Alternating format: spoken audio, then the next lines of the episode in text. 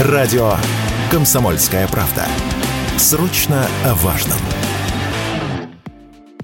Власти задумались, продлять ли льготный проезд для электрокаров по платным трассам. Вероятное продолжение эксперимента обсуждают Минэкономики, Минтранс и Автодор. Его вводили в рамках правительственной программы, которая должна была способствовать развитию электрического транспорта в России. Длился он с начала марта прошлого года. Продление действия льготы по платным трассам для электромобилей нецелесообразно, заявил радио «Комсомольская правда» автоэксперт Игорь Маржаретта. Надо понять, за чей счет праздник. Если это строка в бюджете, ну, с одной стороны, хорошо, с другой стороны, понятно, что я, как владелец бензинового автомобиля, оплачиваю возможность проезда по платной трассе бесплатно для электромобиля. Все, что делается сейчас во всем мире с электромобилями, это за счет владельцев машин с ДВС. И мне не очень нравится. Электромобиль – это очень дорогая игрушка.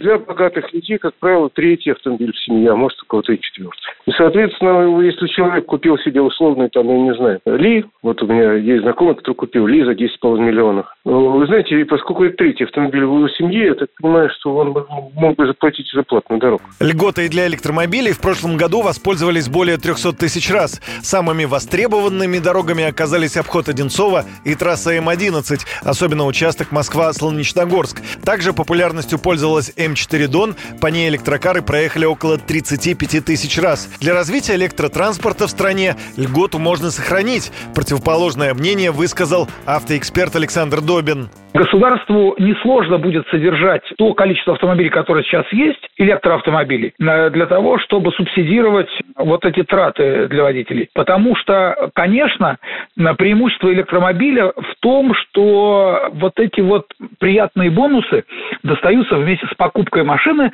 дабы сохранить экологию. Конечно, в качестве популяризации, развития продажи электроавтомобилей, с учетом того, что у нас есть «Москвич» в той или иной мере электрический, вместе с возможностью парковать э, электроавтомобили на платных парковках бесплатно, это прям довольно ощутимый бонус. Количество зарегистрированных электромобилей в России с января по конец июня прошлого года выросло на четверть. При этом за весь прошлый год продано более 14 тысяч электромобилей возрастом до трех лет, что почти в пять раз больше, чем годом ранее. Юрий Кораблев, Радио КП.